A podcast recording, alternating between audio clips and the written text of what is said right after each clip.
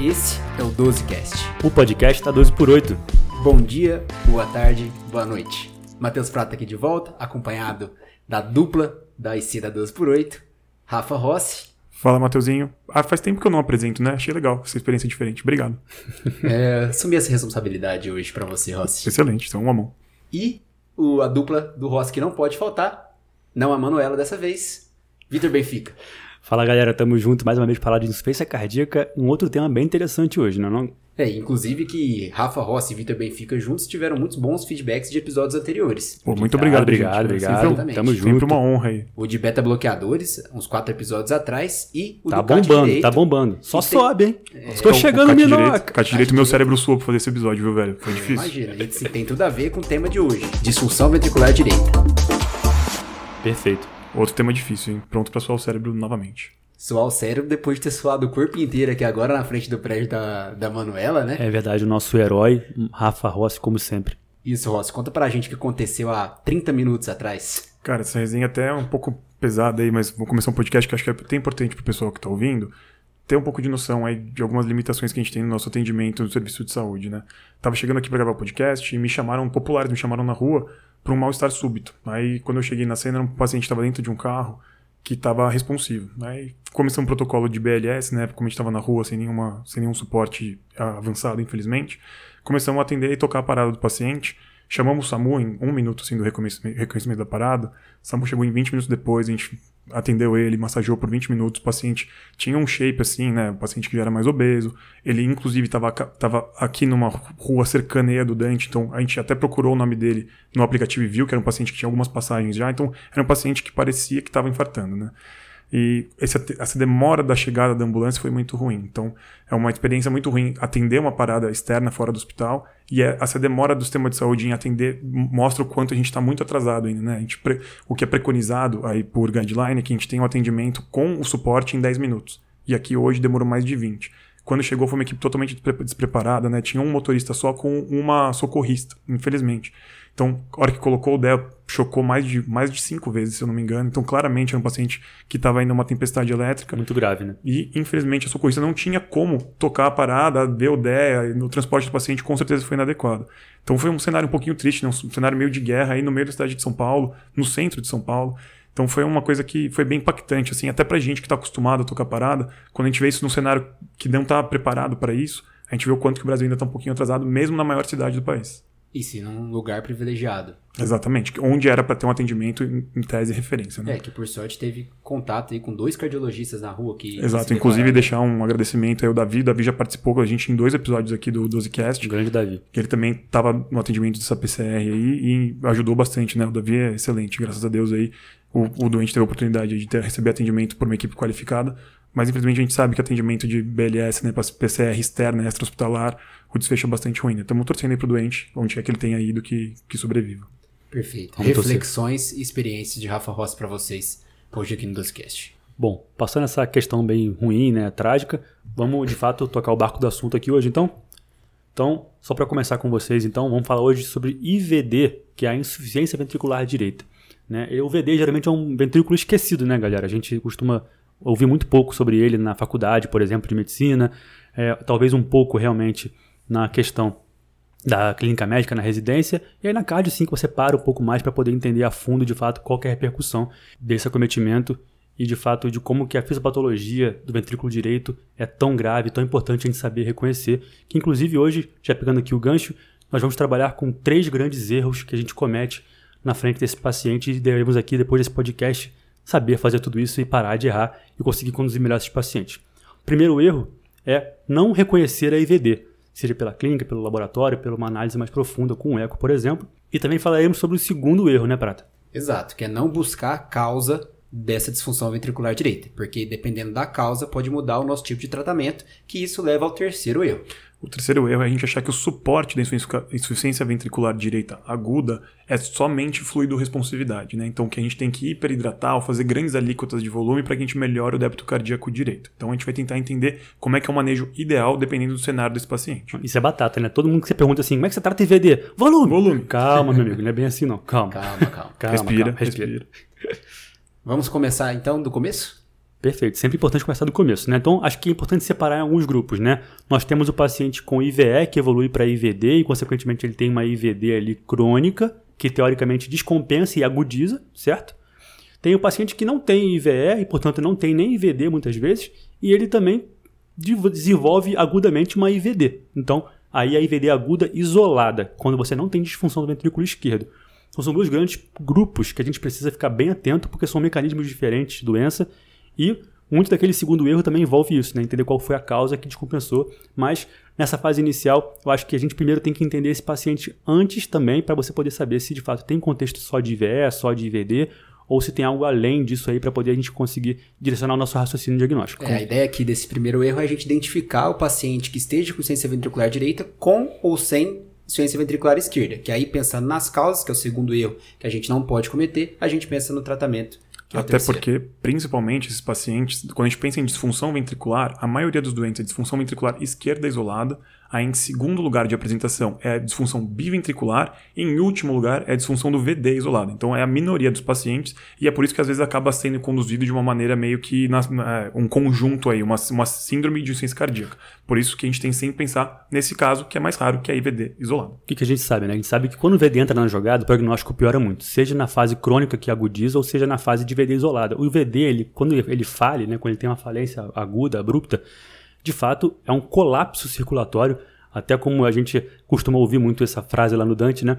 Então, é, o mecanismo é muito ruim porque você envolve duas grandes fisiopatologias, né? É, primeiro, a congestão sistêmica e, por outro lado, o baixo débito. Você tendo a síndrome dos dois, você repercute um colapso circulatório e, portanto, o doente evolui muito mais grave. Então, ele está relacionado diretamente com o pior desfecho para o paciente, como é a maior mortalidade desse paciente. Acho que para resumir o que você falou, Vitão, é, se a disfunção ventricular esquerda aguda é o capeta, a disfunção ventricular direita aguda é o, é pai dele. É o pai do capeta. Perfeito. Cara, toca aqui. Puta, a gente tá muito, ele leu no meu olho que ia tá falar. muito alinhado. Vocês tinham combinado? Não, ou Prato, se você quiser só, só ficar de boa aí, só assistindo, é, tá só, tranquilo só também. Resenhar, só resenhar. E aí, pra gente não cometer esse erro, a gente ficar atento então aos sinais que pode trazer pra gente de ter ciência ventricular direita cometida. E são aqueles clássicos, por exemplo, urgência jugular, edema de membros inferiores, hepatomegalia, podemos ter uma hepatopatia congestiva relacionada a isso, podemos ter ascite, e isso traz pra gente o sinal de que a gente tem uma disfunção ventricular direita que pode ou não estar associada à disfunção ventricular esquerda. E aí gente... o pulo do gato para diferenciar, Matheus, é quando a gente vai avaliar a congestão pulmonar, né? Porque nesses pacientes, geralmente a gente está pensando na congestão sistêmica e quando a gente pensa na insuficiência ventricular esquerda, que é mais comum de verdade, a gente geralmente vai encontrar um paciente que tem sinais e sintomas de congestão pulmonar. Tem ortopneia, tem bendopneia, tem dispneia paroxística noturna. E quando o problema é no ventrículo direito isoladamente, em tese, esse pulmão vai estar tá limpo, né? Não vai estar tá com congestão Perfeito. pulmonar associada. Perfeito. Então aqui você já consegue, nesses sinais e sintomas, tentar decifrar um pouco a causa. Certo? É. Então, procurar sinais de ciência ventricular direita e se tem ou não ciência ventricular esquerda associada. E aqui vem um ponto importante. A disfunção ventricular direita pode ter má perfusão?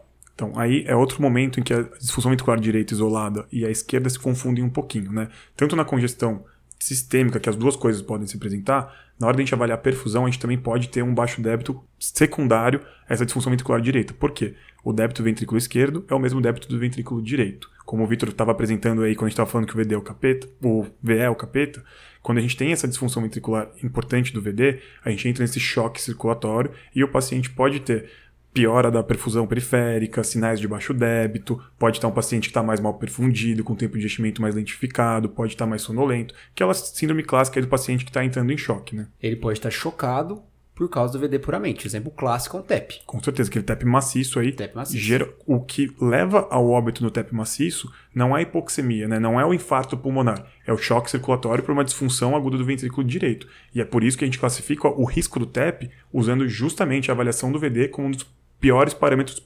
prognósticos. Perfeito. Então, só para poder frisar, é, a questão pulmonar, claro, você auscultou e está limpa, mas também tem a questão de você colocar o paciente em ortostase, ele tolera muito bem, mas você vê que aquela jugular está muito congesta, tem um fígado palpável quase na crista ilíaca, né? Tem, é, é, não tem ainda edema membros inferiores, porque talvez seja uma fase mais tardia, mas se ele tiver uma IVE prévia, enfim, pode ter ou não. Então, é basicamente a fase aguda da congestão, secundária a IVD, é basicamente a turgência jugular, que tem alto vínculo realmente de acurácia com as pressões aumentadas naquele ventrículo, e o fígado palpável e, consequentemente, as disfunções orgânicas secundárias a própria congestão sistêmica. Perfeito. Então, Essa- vocês- Isso é avaliação macroscópica, né? A nossa avaliação clínica. Então, mas e aí, como é que como é que tá acontecendo na fisiopatologia de tudo isso? Perfeito. Para amarrar então o que vocês falaram, acho que é interessante a gente colocar a fisiopatologia, porque acho que entendendo isso você entende tudo, inclusive a causa e o tratamento. Né?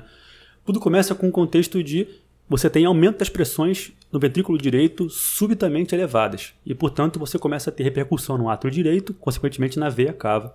E, portanto, uma disfunção orgânica secundária à congestão hepática, congestão renal. Né? Isso, e o termo muito utilizado hoje em dia né, é o tamponamento renal, né, quando você falha, quando o rim, por conta de congestão, aquela cápsula de Bowman extremamente é, é, pressurizada, com dificuldade de filtração. Aumento da pressão intra-abdominal também, né? Diminuindo o retorno venoso renal. Perfeito. Tamponamento renal. É, é uma nova expressão que está sendo muito utilizada mesmo, que de fato é uma falência secundária Lá à no congestão. Egito? No Egito, não. Quem fala, gosta são os docs, né? Mas, enfim, tudo acontece quando você tem essa congestão nas câmaras direitas e, portanto, você tende a ter um menor débito para as câmaras esquerdas. É sempre mais fácil a gente raciocinar a IVD quando a gente pensa nela isolada, claro. Porque a gente começa a pensar no VE meio que carente, né? Porque o VD fica tanta pressão ali dentro, trazendo uma congestão sistêmica tão severa, que além da cápsula de Bowman lá embaixo estar super pressurizada, ele tende a não conseguir ter débito para o VE. Então o VE, por mais que ele esteja batendo bem, ele não recebe sangue. Então a pré-carga do VE está baixa, apesar da pré-carga do VD estar alta. Então, o que, que acontece? O baixo débito, como vocês mesmos falaram. Porque o volume sistólico do VE vai cair, não às custas de inotropismo, mas às custas da pré-carga, né, Vitão? Perfeito, extremidades frias, né? Aquela sensação de viscosidade nas extremidades. Aquela sudorese, né, acidose lática, né, que o laboratório já fala daqui a pouquinho. E, portanto, lá no rim, na mácula, a gente começa a pensar assim, pô, tá hipovolêmico, tem pouco fluxo chegando aqui. O que, que eu vou fazer? Ativo o meu sistema renina-angiotensina-aldosterona e, consequentemente, retenho mais sódio e mais água. Perpetua ainda mais a congestão do outro lado. Então, de fato, é mais catastrófico. Eu aumento a congestão nesse sentido também. Consequentemente, eu aumento as pressões das câmaras direitas, empurro esse septo para o VE, diminuo ainda mais a cavidade do VE, que já está recebendo pouco sangue, diminuo o tempo de enchimento, diminuo a cavidade, portanto, eu não tenho mais, mais volume sistólico ali para poder levar aquele stroke volume para frente, e começa a ter um colapso circulatório secundário, já que esse baixo débito também perpetua no primeiro ramo da horta, que é quem? As coronárias. E, consequentemente, você tem uma baixa perfusão coronariana, uma baixa contratilidade secundária a essa perfusão coronariana que está ruim, isquemia perpetuada, enfim. Piora da função do VD é, é o VD assassino, né? Quando ele entra nesse, nesse looping eterno aí, ele vira o VD assassino. Então é, é doideira atrás de doideira, vamos dizer assim. Senhoras e senhores, gravem esse minuto do 8 ao 12 para vocês nunca mais esquecerem Esses quatro minutos. né? tudo que acontece na insuficiência ventricular direita, porque realmente foi um- uma aula que o Victor deu aqui para vocês. Perfeito, Matheus. Então, agora, depois da fisiopatologia que o Vitor trouxe pra gente, como é que vai ficar a propedêutica pra gente investigar quando a gente suspeitou desses pacientes? Basicão, laboratório, e aí a gente vai ver como vai estar a função renal, com toda essa essa congestão sistêmica acontecendo. A gente, o BNP ele pode ajudar em paciente que não tem disfunção ventricular esquerda prévia. Por exemplo, no TEP a gente dosa o BNP como fator prognóstico. E o eletro, procurar por sinais de, de disfunção direita. Raio-x de tórax sempre vai ajudar a gente em diagnóstico diferencial, mas o exame aqui que mais vai ajudar a gente é o ecocardiograma, o POX ou um eco realizado com um profissional experiente. Com certeza, a gente está falando aqui de sobrecarga pressórica, portanto a gente não tem como falar do BNP, que acaba estando muito elevado no contexto da IC. Lembrar que esse cara, por mais que ele não tenha congestão pulmonar, ele é o perfil C, né? Ele está úmido, vamos dizer assim. A Perfeito. pessoa tem vício de pensar que o perfil úmido é o que é, pulmão. pulmão. Aí o que chama a Não. atenção quando a gente faz a gasometria é que o lactato pode estar alto, mas o paciente não está hipoxêmico, né? A PO2 dele não é tão baixa quanto a gente esperaria. Outra coisa que a gente tem que sempre lembrar é a hepatite congestiva. Então, TGO e TGP podem estar aumentadas. Além disso, as canaliculares também, tá? Às vezes em valores até mais importantes, e dependendo do grau de hepatite, né, da disfunção hepática que está associado tanto ao baixo débito quanto a esse processo congestivo, a gente também pode ter aumento da bilirrubina. E a função renal, né, que a gente está super acostumado aí, como o Vitor acabou de citar, o mecanismo fisiopatológico, a gente pode ter um aumento da creatinina e da ureia, e aí aqui às vezes a gente pode não respeitar aquela relação de ureia-creatinina abaixo de 40. Então, quando a gente tem alguma suspeita com essa relação que possa ser um quadro pré-renal, nesse caso que o paciente claramente está muito congesto, é, a gente pode também ter essa relação não preservada e aí a gente não tem que ficar pensando, ah, não, vou dar, hidratar ainda mais, mais ainda o paciente, né? Que é uma coisa que pode acontecer com quem não está muito acostumado com esse cenário. Isso fala muito sobre a fase também do choque, né? Por conta da questão de ser uma fase um pouco mais tardia, quando você já tem disfunção orgânica, né? No caso aqui, é, é muito ilustrada pela função renal e hepática. Mas é, o momento que você tem pouca elevação dessas alterações das funções, né? Você tende a ter uma fase um pouco mais precoce, tem mais tempo de brincar ali em cima daquele, daquela disfunção do VD. E também temos a questão agora, já falando, exploramos bem a clínica, né? Temos também a questão agora do eletrocardiograma, que também pode ser muito chamativo, outras vezes nem tanto. Então, basicamente, só para resumir aqui, a gente não tem nenhum marcador grande, de fato, que bata o martelo de cara clínico. A gente tem que passar a ter outros dados para poder complementar essa, essa hipótese diagnóstica da IVD. Então o eletro ajuda muito no contexto de uma IVD mais grave, ou seja, uma sobrecarga importante, geralmente ali das precordiais mais direitas, um, uma, um strain né, do ponto de vista é, das câmaras direitas, sugerindo que de fato tem sobrecarga. O S1, Q3, T3, que o pessoal liga logo a TEP, né, mas não é bem o TEP que faz isso, né, a sobrecarga do ventrículo direito que de fato faz SS1, Q3, T3, né? É, dependendo da importância, até alteração do eixo cardíaco, né? Deslocado para a direita aí, mas aí, aí, isso costuma acontecer em casos um pouquinho mais crônicos em que o VD teve tempo de começar já aquela fisiopatologia do remodelamento cardíaco com uma dilatação das câmaras direita. A gente pode ter essa alteração aí do eixo cardíaco. E claro, como uma das causas que a gente vai falar daqui a pouquinho de uma maneira mais calma é o infarto, também pode ajudar muito na questão do supra, né? Ou de algum sinal isquêmico agudo que esteja acontecendo naquele ventrículo direito, que pode ser uma causa, inclusive, que tem que ser direcionada rapidamente para ser tratada. Assim também como as arritmias. Temos uma alta demanda com uma baixa oferta, né? como eu falei, da questão da pressurização baixa das coronárias. Você pode repercutir também arritmias malignas ou nem tão malignas naquele momento. Mas sempre nesse contexto, sempre acaba sendo um desfecho mais desfavorável quando abre uma arritmia. E por fim, o exame que mais tem potencial de ajudar a gente ali a beira-leito é o eco, tá? ou o POX.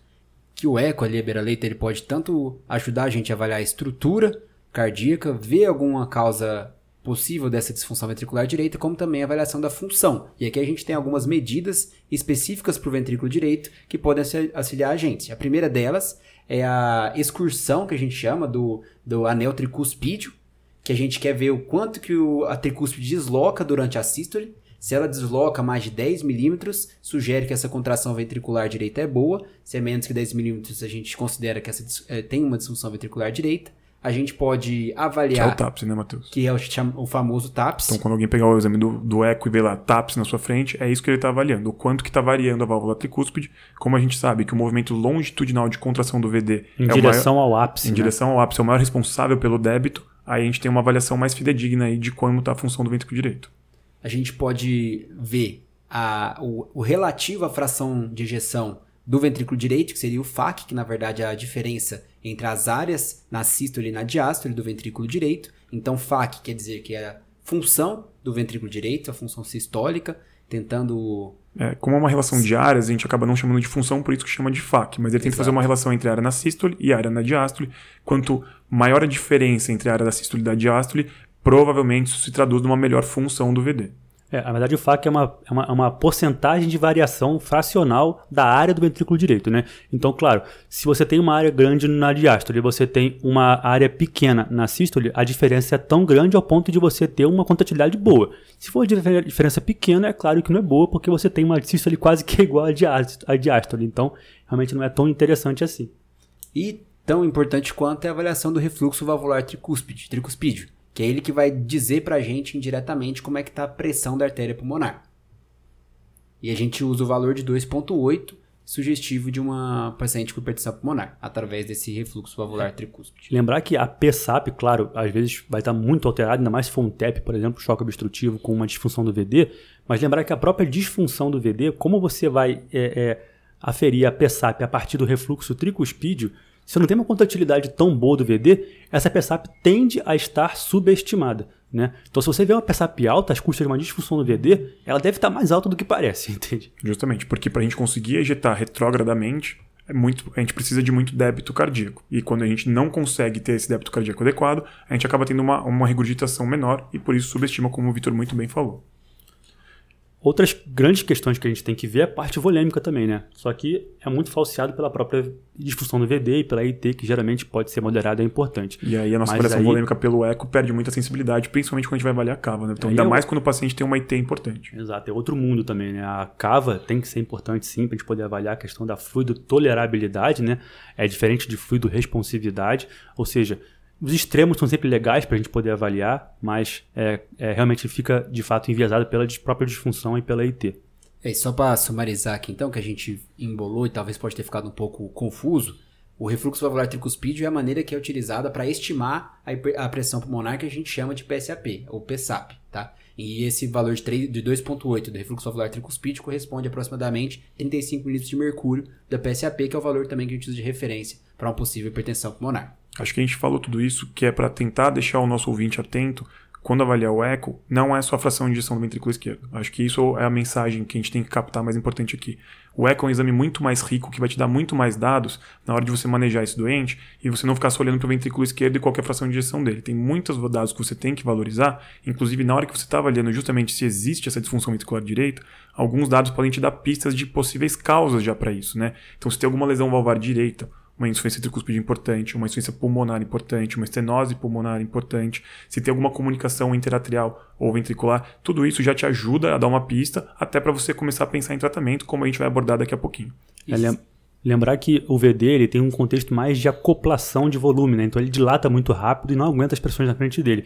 Então a própria dilatação do anel mitral é o principal mecanismo dessa IT, né? e consequentemente você vai ter outros grandes poderes de diagnóstico também no contexto da do desvio do septo, né? do aquele famoso efeito Bernheim reverso, né? que você empurra esse septo para o VE.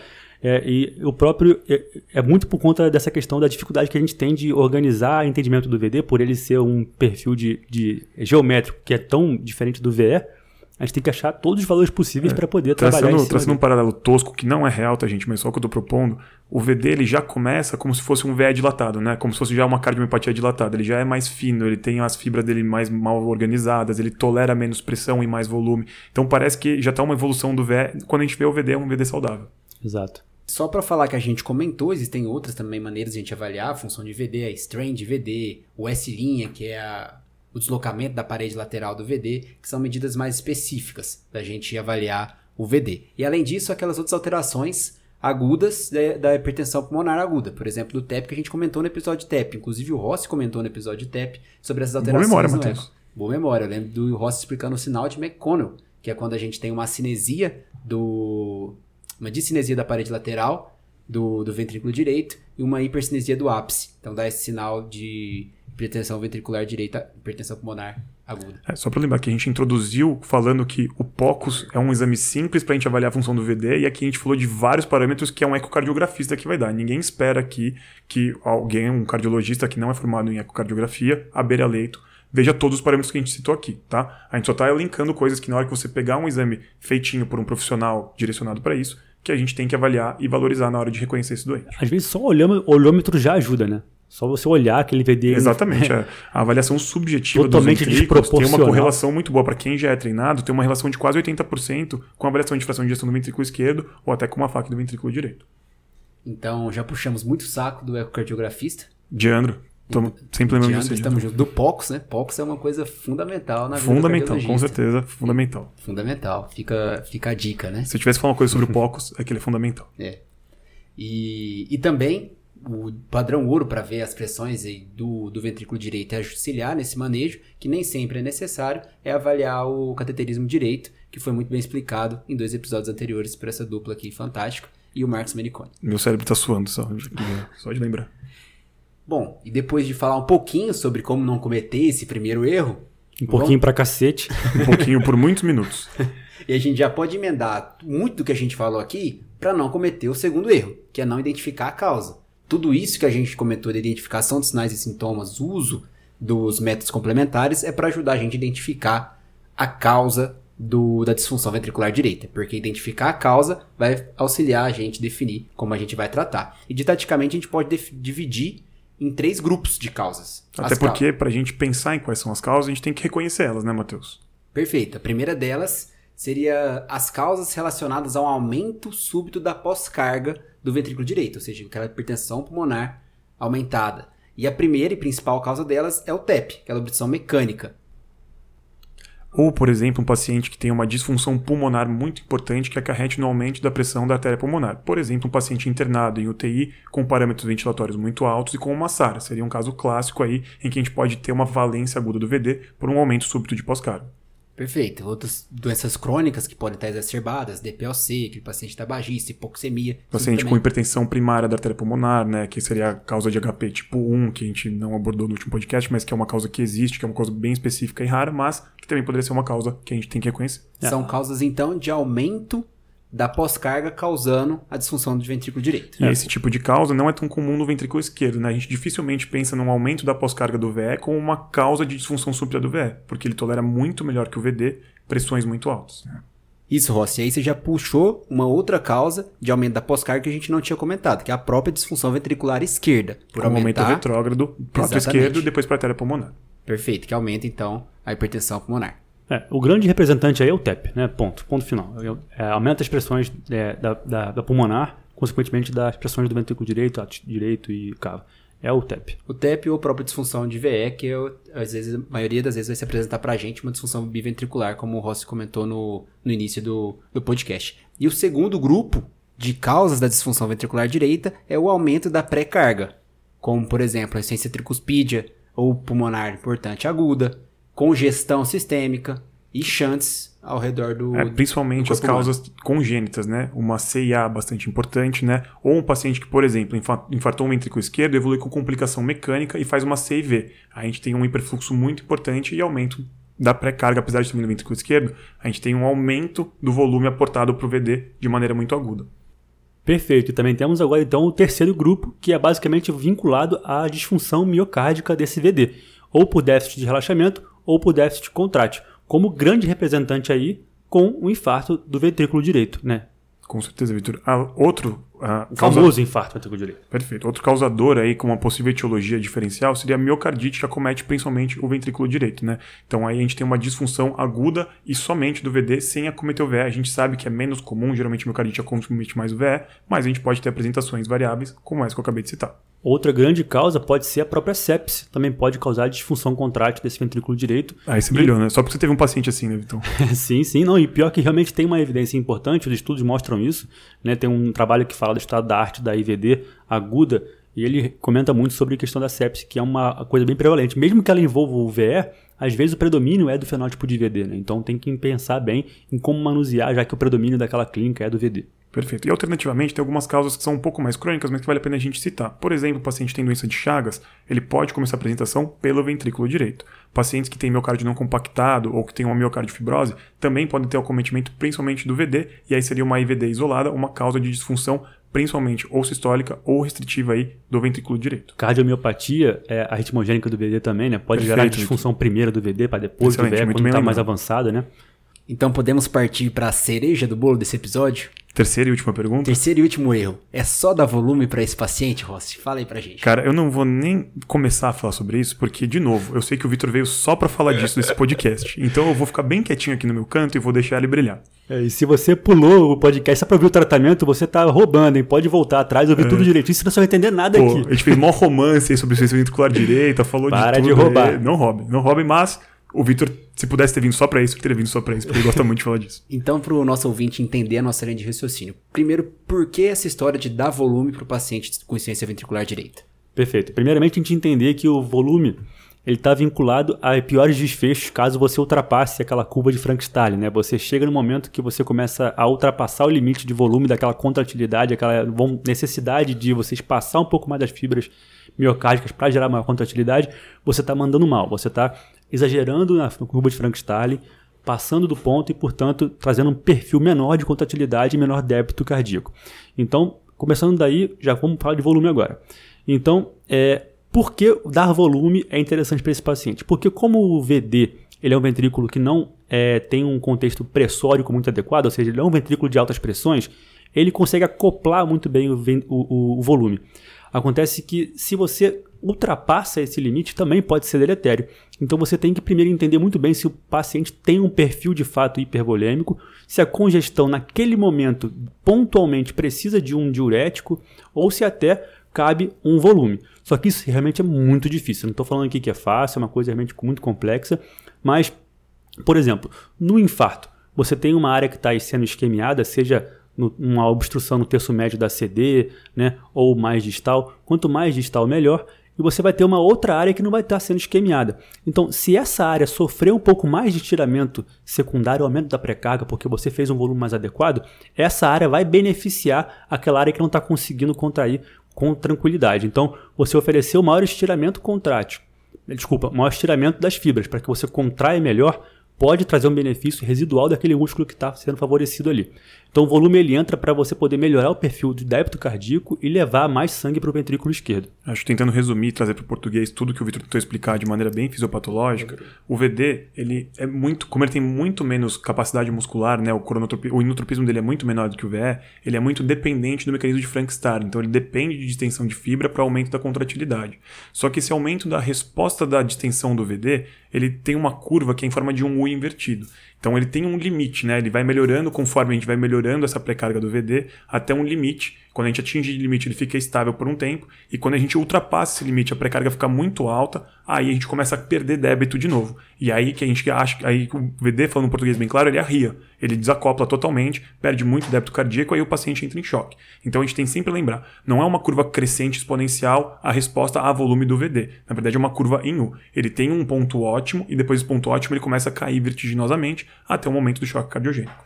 Ou seja, vocês conseguem perceber a similaridade com VE. A gente tem que saber o momento de dar volume e que a gente vai passar desse ponto, isso pode ser deletério para a função ventricular do paciente. A gente sabe hoje que quem mais se beneficia de dar volume no paciente com disfunção ventricular direita é aquele que tem um infarto de VD e que está com suspeita de depressão de volume. Esse sim a gente coloca bastante. O resto a gente vai ter que avaliar se ele necessita de volume ou não. O resumo é sempre buscar a euvolemia, né? Às vezes a gente precisa dar um pouquinho mais de volume para poder estirar um pouquinho mais esse músculo que ainda tem capacidade de acoplar volume para ele poder contrair melhor, mas realmente Mas é um pouquinho. Tem que ter e cuidado. é paciente a paciente, né? É. Aí que entra muito bem o catéter artéria pulmonar, né? ele te ajuda muito nesse contexto, na monitoração invasiva da pressão arterial e da, da monitoração invasiva da hemodinâmica do paciente. Sem dúvida. Acho que uma dica pulmonar. que a gente pode dar para o doente, quando não tem essa monitorização mais invasiva, né, que é a maioria dos casos, é aquele paciente que você olhou, ele tem sinais de congestão sistêmica, muito provavelmente é porque o VD já passou do benefício de estiramento do Frank Starling. Então esse é um paciente que provavelmente não vai ter o benefício de a gente aumentar o aporte hídrico dele, porque ele já está com o topo aí da, da resposta pressórica intraventricular. Perfeito. Então, para a gente continuar falando do tratamento da disfunção ventricular direita, para a gente trazer, deixar um pouco mais didático, a gente falou um pouco da avaliação da volemia, em que a gente tem que tomar cuidado com não fazer muito volume nesse paciente, mesmo sendo disfunção de VD, e agora que a gente vai comentar de dois, dois pontos. Primeiro deles, se a gente deve reduzir a pós-carga, e segundo, quando que a gente vai atuar na contratilidade do VD.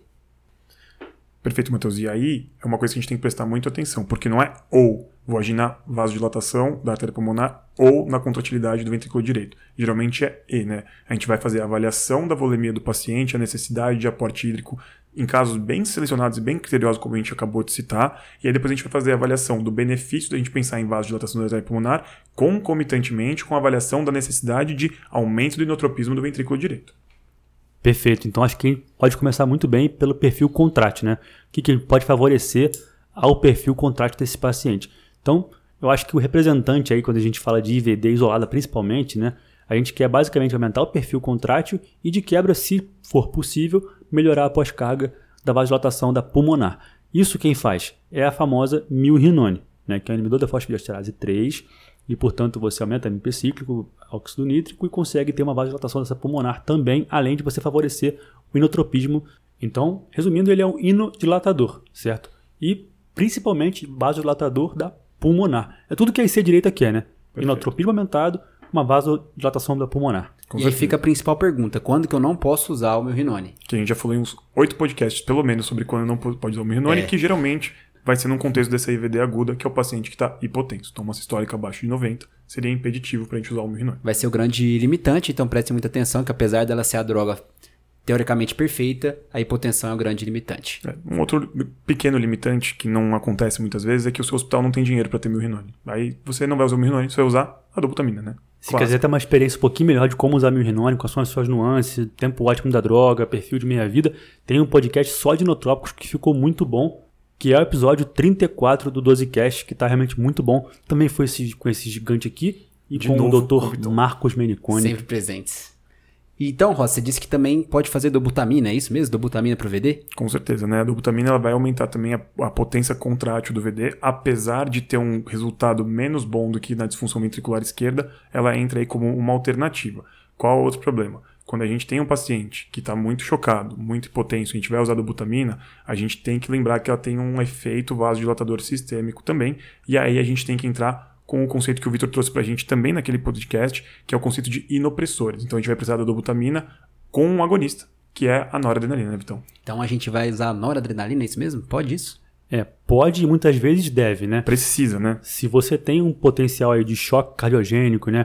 Com, inclusive a gente querendo inclusive melhorar um pouquinho a pré e a pós-carga em alguns cenários, se você tem um choque cardiogênico, ou seja, uma hipotensão severa secundária, baixo débito que cai ali no VE, né? ele consegue mandar pouco sangue para frente, às custas de uma congestão sistêmica muito importante, lembrar que você vai ter alguma repercussão ali naquela aquela rede venosa da veia cava, algum volume que você não vai estar conseguindo que caia nas câmaras direitas. Começando a nora por aí mesmo. Você tem um conteúdo que ninguém lembra, que é a venoconstrição dessa amina, né, que ela atua no alfa-1 e o alfa-1 favorece sim a venoconstrição e puxa um pouquinho daquele volume que a gente chama de sequestrado para o ato direito e corrobora com maior potencial aí de aumento das, de estiramento das fibras e consequentemente melhor débito para o ventrículo esquerdo. E vou além, no ventrículo esquerdo, como está caindo o débito, secundário ao mau enchimento, né, a questão toda que a gente já começou aqui hoje, é, eu preciso também melhorar a perfusão, as pressões e enchimento dessas coronárias. Então, eu melhorando um pouquinho a pós-carga, né, aumentando um pouquinho a pressão, a famosa cabeça de pressão, né, que eu não gosto muito desse termo, você começa a melhorar as perfusões das artérias coronarianas e, consequentemente, melhora o perfil contrátil desse ventrículo que está com uma demanda muito alta em cima de uma baixa oferta. Exato. E a, e a última estratégia para tratar a falta de contratilidade seria entrar com suporte circulatório mecânico. Aí, aí? o Vitão, aí o Vitão quase. Eu tô vendo uma Eu, lágrima eu cair. nem agora. continuei porque eu É. sabia que ele ia roubar a cena aqui novamente. Só um PS antes é que você pode fazer a nora com o mirrinone, pode fazer a nora com dobuta, né? Isso. Só que você inicia a nora e depois trabalha com mirrinone e com dobuta, caso você escolha uma das Igual, duas. igual a gente faz na disfunção esquerda. Mas vamos voltar então para que a gente acabou de tentar puxar a questão dos dispositivos de assistência ventricular. É, muitas vezes, diante de um choque refratário à terapia medicamentosa, a gente fica viciado em pedir balão, né? Balão intraórtico, muitas vezes, é o nosso herói no contexto de choque cardiogênico refratário à terapia medicamentosa para esses pacientes. Só que no caso da IVD isolada é diferente, né, Rossi? Com certeza, Vitor. O que a gente está pensando aqui, o balão ele tem um benefício sim dele fazer uma pressão negativa na hora que ele se desinsufla e melhorar um pouquinho o débito cardíaco, mas a, a coisa mais importante do balão é diminuir a pós-carga do ventrículo esquerdo. Só que a gente tá, acabou de citar aqui que geralmente esse paciente já vai ter uma pós-carga do VE diminuída porque é um paciente que está tendendo à hipotensão. Então o balão tentando melhorar o débito do ventrículo esquerdo e melhorar a pós-carga do VE, não está contribuindo em absolutamente nada, por vezes ele está até piorando o choque circulatório secundário à disfunção isolada do VD. Então, na disfunção isolada de VD, o, o balão não só não tem papel importante, como na verdade ele pode piorar ainda mais a hemodinâmica do doente. Ainda mais se o paciente não tiver IVE, né, for só IVD realmente isolado, como a gente está querendo colocar aqui, ele não se beneficia porque o VE muitas vezes está batendo muito bem, né? Já está tentando esvaziar ao máximo, às vezes às custas de uma taquicardia, né, para poder melhorar o débito. Então você puxar mais sangue dali pode realmente perpetuar um esvaziamento e piorar de fato, como você falou, é, o choque desse paciente. E agora que a gente colocou esse raciocínio, a gente também pode extrapolar ele para outros dispositivos que são isoladamente para o ventrículo esquerdo, né, Vitão?